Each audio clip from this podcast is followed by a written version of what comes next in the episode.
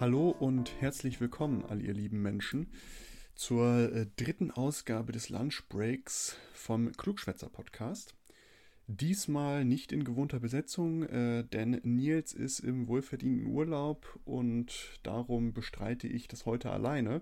Ich hatte aber so ein Thema, worüber ich gerne sprechen wollte und dann dachte ich, naja, dann mache ich das halt ausnahmsweise mal ohne Nils und versuche das aber trotzdem mal so angenehm und interessant wie möglich zu gestalten. Und zwar möchte ich über etwas reden, was in letzter Zeit schon relativ viel Aufmerksamkeit bekommen hat, weil es auch in letzter Zeit sehr groß geworden ist, sage ich mal.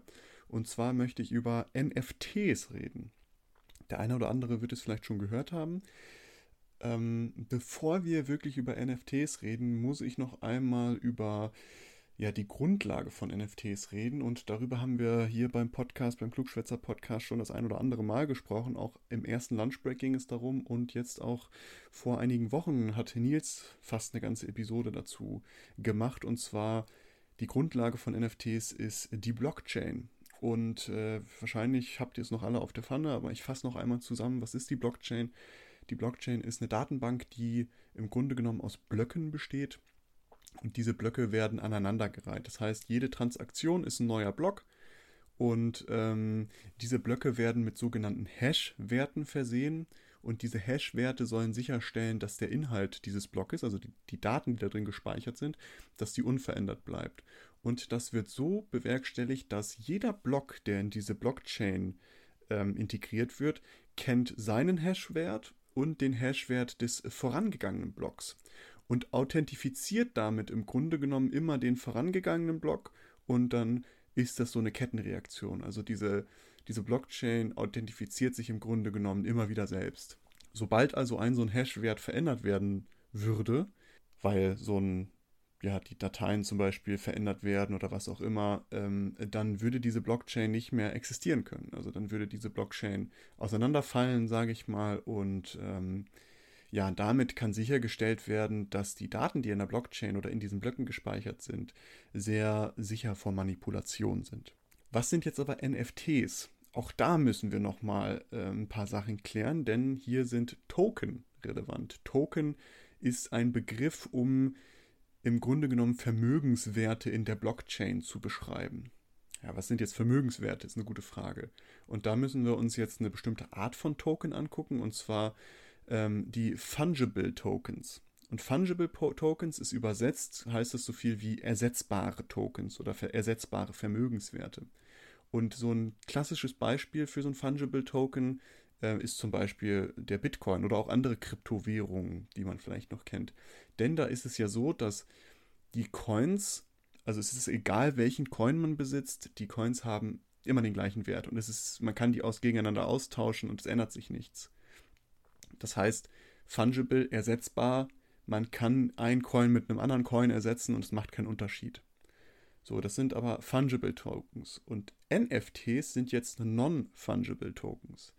Also nicht ersetzbare Tokens. Das heißt, diese Token, diese Vermögenswerte, also das steht im Grunde genommen für ein ganz bestimmtes Gut mit einem individuellen Wert, der ähm, also einzigartig ist, dieser Wert, und somit auch nicht ausgetauscht werden kann, wie bei einem Bitcoin zum Beispiel. Also das sind dann wirklich individuelle Dinge.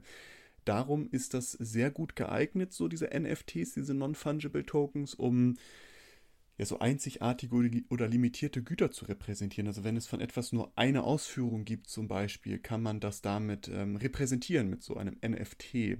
Also ganz grob heruntergebrochen sind NFT im Grunde genommen sowas wie ja, Echtzeit äh, Echtheitszertifikate. Wie man das bei einem Gemälde zum Beispiel bekommt, wo dann irgendeine Kunstgalerie ähm, bestätigt, dass das das echte ist. Das kann man mit einem NFT sehr gut machen und man kann auch sehr gut den Eigentum damit nachweisen, weil man äh, ja im Grunde genommen viele Dinge damit tokenisen kann, nennt man das.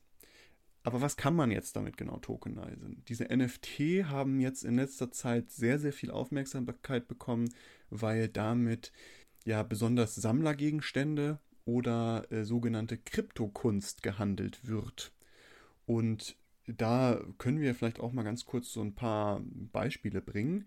Wenn wir uns zum Beispiel angucken, was für Sammlergegenstände verkauft wurden, da können beispielsweise einmalige oder einzigartige digitale Spieleinhalte und oder Charaktere gekauft werden.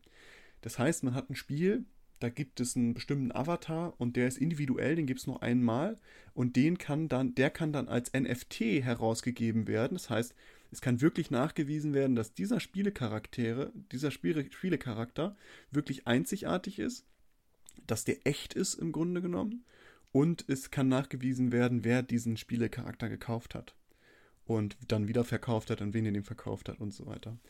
Ähm, das geht aber natürlich auch nicht nur mit Spielecharaktere. Es gibt so jetzt mal als Beispiel ähm, bei einem Spiel Axie Infinity heißt das, da wurde ein virtueller Landstrich, also eine, ja, eine Landschaft, sage ich mal, für 1,5 Millionen US-Dollar verkauft, für circa 890 Ether oder Ether. Äh, und Ether ist die Kryptowährung im Blockchain-Netzwerk Ethereum, für die, die es äh, vielleicht noch nicht wussten. Ähm, ebenso wurde eine digitale Spielfigur im äh, Blockchain-Spiel CryptoKitty ähm, für insgesamt 600 Ether, was dann umgerechnet circa eine Million 4000 US-Dollar sind.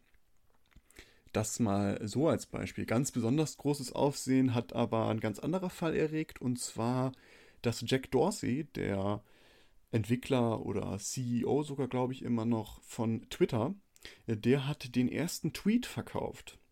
Das ist ein Tweet von ihm selber, wo er getwittert hat, Just setting up my Twitter. Und diesen Tweet hat er getokenized als NFT.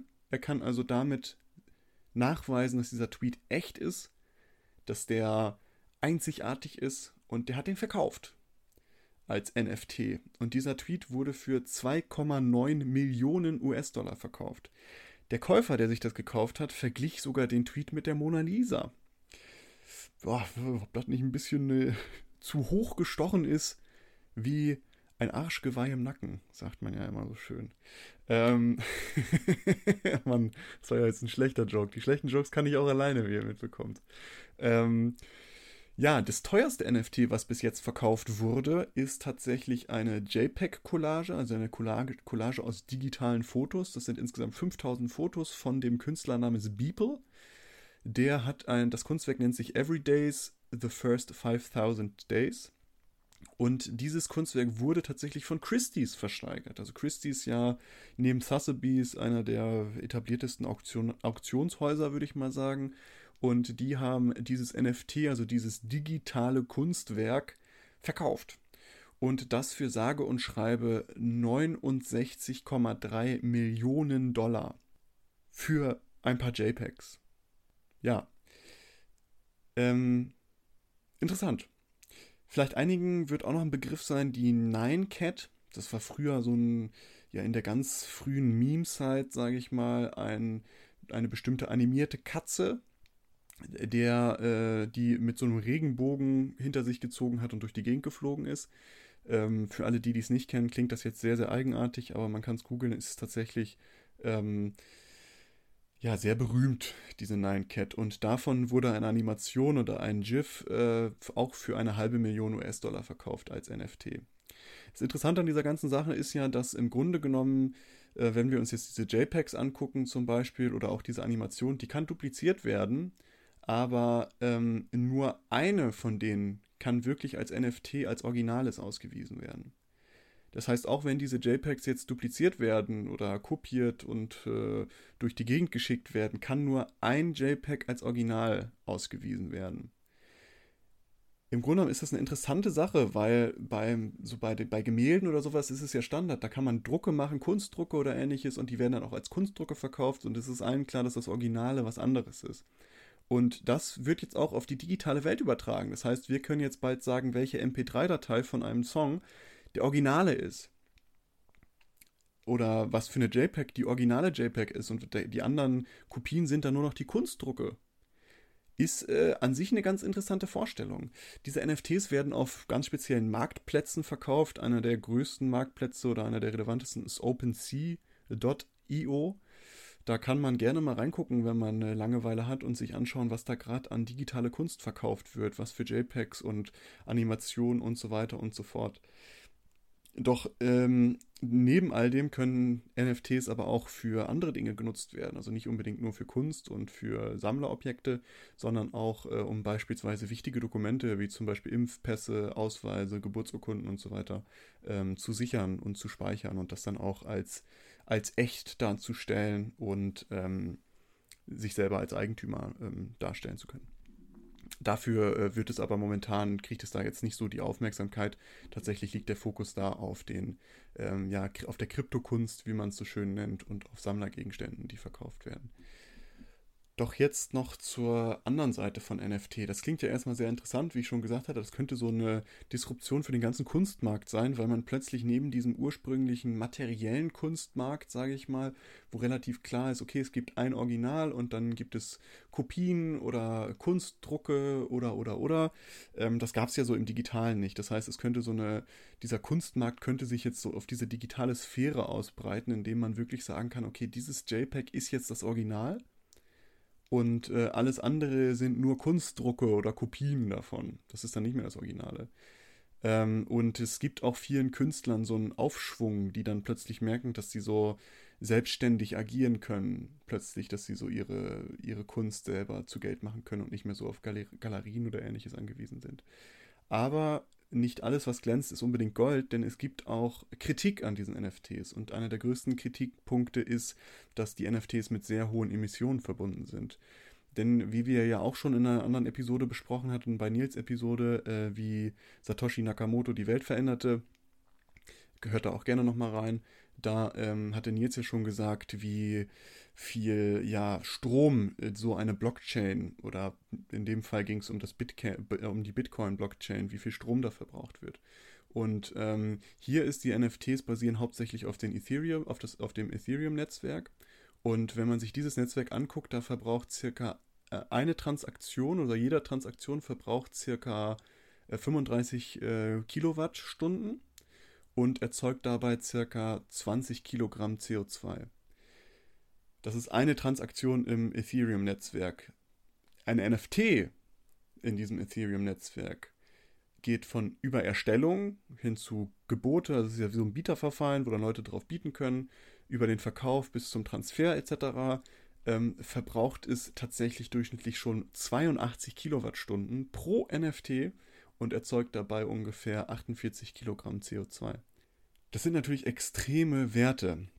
Und wenn man das hochrechnet auf den gesamten Markt, kommen da Dinge raus, die äh, ganze Länder trumpfen oder ganze ähm, Haushalte aufwiegen ähm, und so weiter. Also das ist schon sehr, sehr arg. Allerdings sind diese Zahlen auch nicht unumstritten. Also es gibt auch andere Stimmen, die sagen, naja, letztendlich macht es gar keinen Unterschied, ob NFTs jetzt gehandelt werden oder nicht, ähm, weil das ist einfach ein Problem von der Blockchain, woran gearbeitet werden muss. Aber das hat mit NFTs jetzt nicht so wirklich zu tun. Aber andere Seiten behaupten wiederum, dass das sehr, sehr, sehr eindeutig mit NFTs zusammenhängt. So ganz klar ist es da noch nicht. Deswegen auch hier ein bisschen mit Vorsicht äh, zu genießen. Nächster Kritikpunkt sind äh, Copyright-Verstöße, denn es kommt vermehrt dazu, dass Leute online einfach unterwegs sind und bestimmte Tweets oder Kunst äh, tokenisen, also als NFT ähm, minden nennt man das dann, obwohl sie gar nicht der Urheber sind. Also dass da auch äh, unberechtigte Copyright ähm, ja, Übernahmen stattfinden, ohne dass das, äh, dass das wirklich überprüft wird, weil die Authentifizierung als wirklicher Urheber ist da nicht so ganz klar geregelt in diesen digitalen Sphären. Und noch abschließend durch NFT könnte gegebenenfalls äh, nur eine sehr große Preisblase entstehen, die durch massive Spekulationen entsteht, dass das letztendlich ähm, ja eigentlich nur ein Spiel mit Geld ist, was, äh, was gefährlich werden kann. Ja, das vielleicht einmal ganz, ganz kurz zu NFT. Viele reden drüber und jetzt könnt ihr mitreden. Ähm, ich hoffe, es hat euch gefallen, auch wenn ich alleine da jetzt drüber geredet habt. Lasst uns gerne wissen, ob ihr euch ein digitales Kunstwerk oder äh, eine digitale Sammlerkarte oder sowas kaufen würdet. Ähm, wir sind noch sehr gespannt, wie sich das weiterentwickelt. NFT ist auf jeden Fall etwas Interessantes. Ähm, ja, in diesem Sinne, bis zum nächsten Mal. Ich hoffe, es hat Spaß gemacht und war interessant. Liebe Grüße, bis zum nächsten Mal. Ciao, ciao.